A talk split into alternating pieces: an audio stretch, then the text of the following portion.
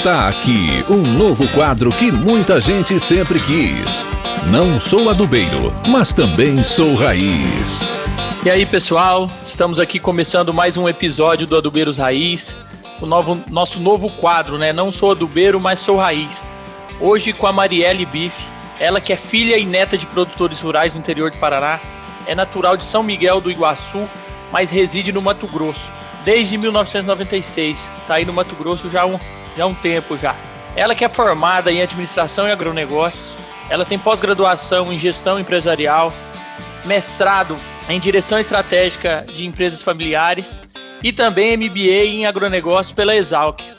Então ela tem aí uma experiência como, como bancária, né, gestora do, da carteira rural do Sicredi em Ouro Verde e também nos últimos anos aí desde 2011 consultora e palestrante em sucessão familiar. E também tem algumas passagens aí como colunista do canal Rural, da AgriShow, coautora do livro Mulheres do Agro, e tá aí para falar para nós um pouco mais como foco aí do nosso, nosso bate-papo, sucessão familiar no agro. E aí, Marielle, seja bem-vinda. Oi, gente, é um prazer estar aqui conversando um pouquinho com vocês. Obrigada pelo convite. Isso aí, isso aí. Vamos lá, Jefferson. Oi, pessoal, sejam muito bem-vindos a mais um episódio. Eu só queria aqui contar uma historinha, Marielle, antes de começar, que nós moramos lá em Diamantino. Em Diamantino eu descobri que eu tava gordinho, né? Eu morava numa casa ali e a esquina do, do lado era um terreno baldio e tinha um pé de limão. E todo dia na hora do almoço eu ia ali pegar um limão para temperar a salada, né? Um dia eu tava sem camisa, pegando limão para um ônibus escolar na esquina e o moleque grita: Ô tio, tem um gordinho roubando limão. Aí, nesse dia, nesse dia eu descobri que eu tava gordinho, aí em Diamantina, no Mato Grosso. Pessoal sincero, né? Lá em Diamantina. ai, ai, o Jefferson e suas histórias. Vamos lá, Marielle. É, nós percebemos aí que você tem a alma dentro do agro, né? Cresceu dentro do agronegócio e fez ele da sua carreira hoje, né? É, conta para nós aí como tudo começou, um pouco da sua história, é, desde dos seus pais lá, seus avós que são produtores e você hoje como uma líder dentro do agronegócio. Joia. É, meu avô foi produtor, meu pai foi produtor, pequenos produtores, né, no interior do Paraná. Então, eu nasci na fazenda, no sítio, né? A gente lá a gente chama sítio, que é pequenininho, né? Então, assim, eu nasci na propriedade rural. É, fui para a cidade só para começar a estudar, como era bem típico né, das famílias no, no interior, no interior das cidades. É, então cresci com essa raiz do campo, sou apaixonada pelo agro e nunca quis fazer outra coisa fora do agro. E toda a minha formação tem um pezinho no agro, formei em administração e agronegócio, então sempre fui tendenciando para o agro. E eu gosto de contar que eu tinha três sonhos na vida de formação profissional. Na verdade, não consegui realizar nenhum dos três, mas hoje, é, fazendo o que eu faço, eu consegui linkar todos eles para atender a área que eu atendo. Eu tinha um sonho de fazer ou jornalismo, ou psicologia, ou agronomia. É, e eu acabei fazendo administração e agronegócio, formei em Diamantino e era é, a graduação que tinha lá, eu não conseguia estudar em outro lugar, embora, né, eu morava só com a minha mãe, não tinha condições também para estudar em outro lugar na época. Acabei fazendo administração e agronegócio, muito feliz, muito realizada no que eu fiz também. E aí eu falo que hoje, trabalhando com sucessão familiar, eu pego um gancho de cada coisa que eu queria fazer, porque comunicação no jornalismo eu acabo atendendo as famílias, eu tenho que trabalhar com comunicação, porque eu tenho que me fazer entender, eu tenho que entender também as demandas das famílias e do negócio. Então, a gente trabalha com comunicação empresarial, acabo trazendo isso um pouco do jornalismo aí para dentro do negócio, psicologia muito, né? Porque gestão de conflitos dentro das famílias é algo que acontece com muita frequência, então eu, eu atendo muito essa área. Trouxe da psicologia, estudo muito a parte da psicologia, e agronomia eu trouxe para dentro porque eu só atendo famílias do agronegócio e empresas do agronegócio, então eu falei que no final da, da caminhada eu encontrei meu propósito é, casando tudo que eu queria fazer. É, meu primeiro emprego com carteira assinada foi numa instituição financeira e eu atendia produtores rurais, fui gerente da carteira rural, então também sempre fiquei com o pezinho no agro. E aí depois eu queria fazer alguma coisa para mim, construir minha carreira concentrando os meus esforços num negócio que fosse meu. E aí eu dava aula em duas faculdades também quando eu estava é, como gerente do Cicred. E aí eu fui montar uma consultoria. Fiquei com medo um pouco no começo, né? Arrisquei aí. Peguei os produtores de cobaia lá em Diamantino, comecei usando a minha carteira. No começo fazia um pouco de tudo. E aí atendi eles, não era só em sucessão. E aí fui depois afinando isso e, e descobrindo aí qual eram as necessidades que eles tinham. E hoje estou muito feliz e realizada na minha profissão. Muito legal, Mari. E daí, assim, para quem hoje quem acompanha o teu trabalho, pesquisa pelo tema sucessão familiar, com certeza irá encontrar teu nome, né? Como que você chegou nesse tema tão relevante para fazer dele um dos pilares da tua carreira? Então, como eu falei, eu, eu comecei atendendo o produtor nas demandas de uma maneira muito geral, assim, que como eu estava na instituição financeira, tinha muita experiência em, na parte de crédito, custeio, investimento, e eu sou formada em administração, então eu tinha muito olhar para a organização, né, para aquela estrutura administrativa, e olhava o produtor, às vezes eu falava assim, nossa, mas ele tem tanta dificuldade de organizar, de trazer um documento, de, de fazer, montar um dossiê. Eu começava a observar alguns pontos, né, esses abismos aí que o produtor tinha, né, por exemplo, não era nem só a questão física de ter um escritório ou não ter, mas de ter essa, essa sequência mesmo de, de organização e comecei a pensar, poxa, será que se eu tiver um negócio para mim, eu não vou conseguir ajudar esse produtor a organizar melhor o negócio dele, a profissionalizar o negócio dele? E aí isso foi caminhando é, para a sucessão familiar, porque a sucessão familiar ela, ela tem uma pegada muito forte da profissionalização, né? Para um negócio ser continuado, ele precisa ser profissionalizado. Então, quando eu comecei a atender as famílias, quando eu comecei a atender os negócios familiares, eu comecei a observar que existiam muitos conflitos dentro da família que impediam o negócio de ser continuado. E aí eu juntei as coisas que eu gostava de fazer, que era solucionar os problemas, solucionar os conflitos, fazer as famílias sentarem na mesa para conversar de volta e organizar as estruturas, né? Que é organizar a parte administrativa, organizar a gestão para que ela pudesse estar alinhada, para que ela pudesse estar eficiente, para que ela fosse continuada. E aí isso tudo me fez chegar na ponta da sucessão familiar, que é o que eu faço hoje. Então eu faço todo esse alinhamento da sucessão e da governança para que de fato aí, os negócios se perpetuem por gerações, né? E é importantíssimo, né? Porque se a gente pegar o perfil do produtor rural aqui no Brasil, eu não tenho esse número, mas sei lá, mais de 90% deve ser serem famílias, né? E não CNPJs que estão na produção propriamente dita, né, Marela? É, a gente tem uma estatística de 90% das empresas no Brasil são familiares, independente de ser do agro ou não, né? E a gente tem uma triste estatística que só 5 a 7% chegam na terceira geração. Então, assim, a gente ainda tem uma lacuna muito grande aí, né? Por falta de profissionalização, falta de planejamento. Então, tem um trabalho muito grande a ser feito ainda para essas famílias, para que elas consigam continuar os seus negócios, para que elas possam ver né, todo o legado que foi construído pelo fundador, né, pelo avô lá ou pelo pai, para que ver que pode, pode ser continuado com qualidade, não precisa ser vendido ou não precisa ser desfeito, ou, ou assim, às vezes a gente pensa só ou vendido ou desfeito, mas muitas vezes ele se desfaz, né? Ele, ele às vezes quebra ou ele não tem condição de ser continuado. Então, há condição sim de ser continuado, de ser profissionalizado e de ver que o neto pode estar lá na frente daqui 15, 20, 30 anos continuando um legado que foi construído com tanto amor e com tanto sacrifício, né? É isso aí. Hoje em dia é um dos pilares que, que vem crescendo é essa sucessão familiar. É como fazer com que o negócio prospere, né? E os filhos tenham dentro, os netos também tenham dentro do negócio, para que isso seja, seja feito como um, um pilar pra, para o produtor rural continuar, ser contínuo, né? É, e também a gente observa você muito forte nos trabalhos nas redes sociais, né? É, tendo engajamento com a tua audiência e usando muito isso para a construção da sua autoridade. Ali, além da construção da sua autoridade, você também tem um canal para negócios, né? Conte para a gente um pouco mais sobre esse, esse canal e como você faz esse trabalho do dia a dia. Olha, as pessoas sempre me perguntam, né? Como é que você fez para ter seguidor, para ter essa conversa direta, para transformar esse negócio? Que eu acho que é uma. Acho que todo mundo busca muito isso na rede social, né? Porque a gente tem uma. Vocês também trabalham com rede social e as pessoas querem transformar a entrega de conteúdo em negócio.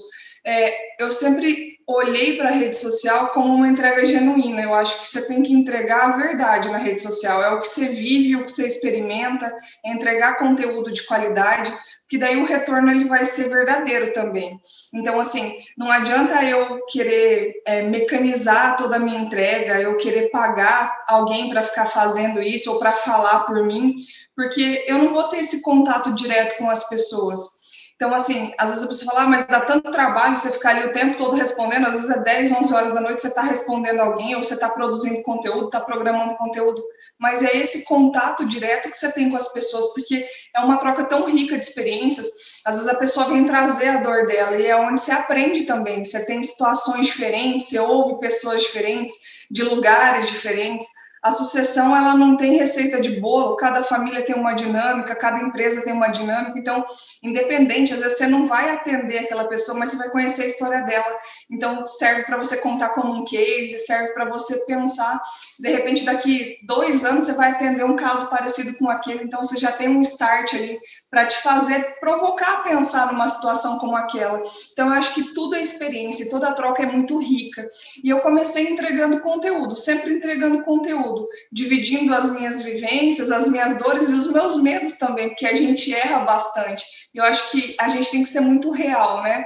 Essa vida perfeita de internet não existe essa vida que todo mundo prega, que todo negócio é perfeito, que todo mundo que chega em você, você fecha o negócio, não existe. Acho que as pessoas têm que começar a entender isso, né? É, vem 10 demandas, você fecha uma, é assim que funciona.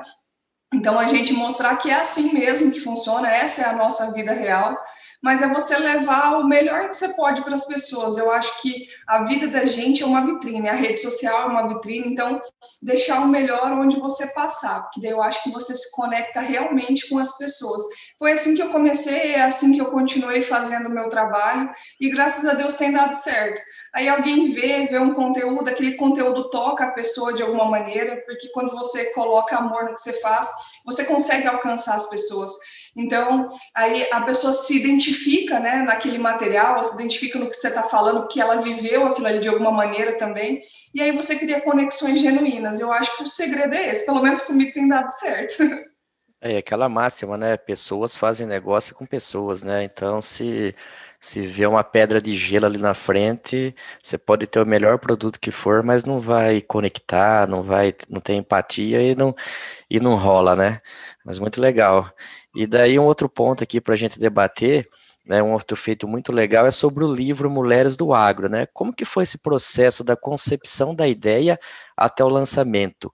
E se vem novas, novos projetos nesse sentido por aí? Então, o livro foi o seguinte: eu, a Tiziane e a Roberta, nós fazemos o MBA juntas na Exalc, e a Roberta conhecia a André, porque elas trabalham no mercado financeiro, e a gente, cada uma tinha um sonho individual de escrever um livro, mas cada uma na sua área de expertise, né? E a gente, naquelas conversas informais de amigas, assim, ah, vamos escrever um livro, né? Até que um dia a gente falou, vamos escrever um livro de mulher do agro? Vamos, vamos. Todo mundo muito acelerado. E, assim, foi uma ideia concebida em nove meses. A gente pensou, falou, vamos fazer, vamos, a gente conseguiu uma editora, a gente entrevistou 50 mulheres e lançou o livro em nove meses no Congresso. Foi muito rápido. Foi literalmente é, foi um filho, né? Um filho, exatamente. A gente, a gente faz até essa comparação mesmo. É, foi uma experiência muito bacana e eu até recomendo para vocês e para qualquer pessoa que está ouvindo a gente, quem tem vontade de deixar um legado, escreva um livro independente de você falar, ah, mas eu não tenho o momento perfeito, ou não tenho a experiência, a melhor experiência para contar, escreva um livro. É, é assim, o feedback que você recebe é algo tão grandioso, é, assim, a possibilidade de transformar a vida de alguém de alguma forma, né? Alguém que leu, se identificou naquela história e pôde talvez mudar a forma de trabalhar ou de ver a vida ou de ver algum momento da vida, é algo muito grandioso. Foi uma experiência muito rica, foi muito trabalhosa também, né? Que foi muito rápida e quatro pessoas pensando diferente também, quatro mulheres com um gênio bem forte pensando diferente, deu bastante trabalho, não, mas eu, foi eu fico, muito eu fico, bacana. Eu fico imaginando quatro mulheres juntas, eu não consigo gerir duas aqui. Ó, e assim, eu ia dar palestra, né? E eu cada vez que eu conhecia, uma, eu fui na Expo Engar, até uso esse exemplo sempre e, e lá tinham várias mulheres contando histórias. E aí eu escutei histórias lá, eu vim muito empolgada embora. Eu falei, nossa, essa aqui tem que estar no livro, tem que estar. E a gente já estava com as histórias todas fechadas. Porque assim, quanto mais você conhece, mais você quer colocar pessoas, né? Porque todo mundo tem uma história bacana, se você for analisar. Aí a Tiziane falava assim para mim: chega, isso aqui vai virar uma enciclopédia, pelo amor de Deus, para. Eu me empolgo muito, assim, porque muitas coisas me sensibilizam. Então, eu sempre falo assim para as mulheres depois do livro: se eu tivesse conhecido sua história antes, sua história estava no livro também. Tem muita história bacana, e não é só de mulher, de homem também, de família também. Eu acho que o agro tem muita história bacana, assim. A gente não tem ideia de escrever um novo livro, apesar de que muita gente gostaria que a gente escrevesse. A gente tem outros projetos para amadurecer em conjunto, mas quem sabe, né? De repente, aí, se der tempo da gente escrever, porque o livro demanda muito tempo e agora a, as nossas agendas aí estão um pouco apertadas, graças a Deus também. Sim. Mas quem sabe a gente escreva um outro aí, num outro formato, de repente.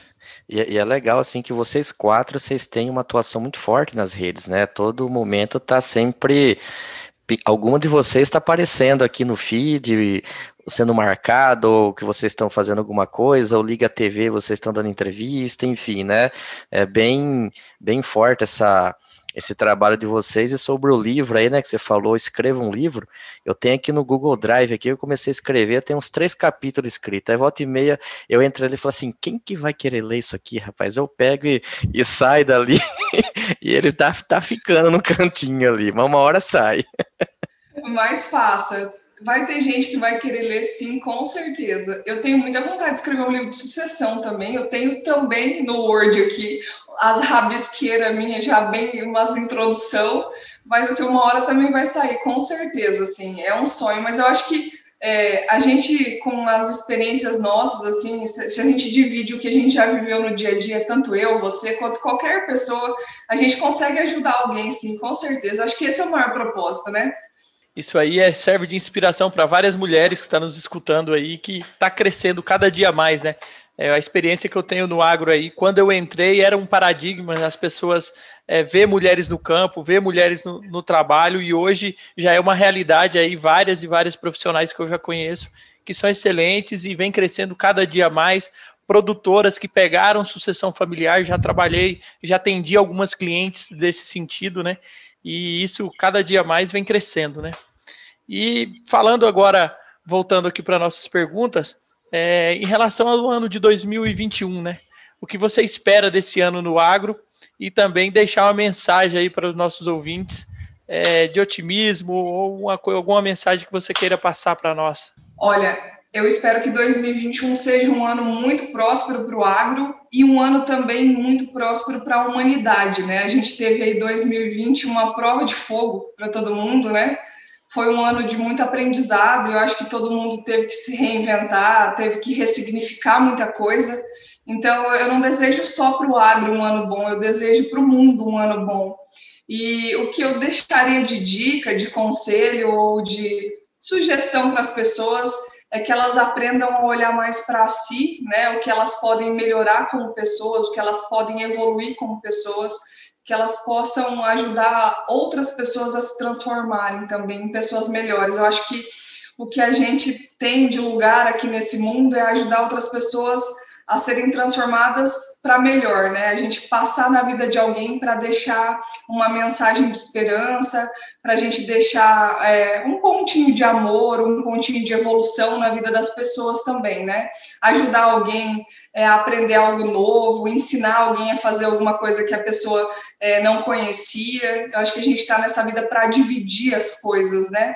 Então eu sempre eu sempre gosto de deixar isso como mensagem, não só para a mulher do agro, também as pessoas sempre perguntam muito isso eu acho que o mundo ele carece muito de humanidade, né? De você olhar para as pessoas cada vez mais pensando no que, que você pode fazer para que elas possam evoluir. Então, a gente tem muita tecnologia, muita inovação e falta um pouco esse olhar, né? Falta um pouco empatia, falta um pouco compaixão. Então, que a gente possa aí é, ser, ser humanos melhores, né? A cada, a cada ano, que não precise de uma pandemia para isso, né? Que a gente possa aprender com amor também, né? Isso aí, Marielle. Muito obrigado aqui por ter contado, né, contribuído com a tua história aqui para os ouvintes do podcast Adubeiros Raiz.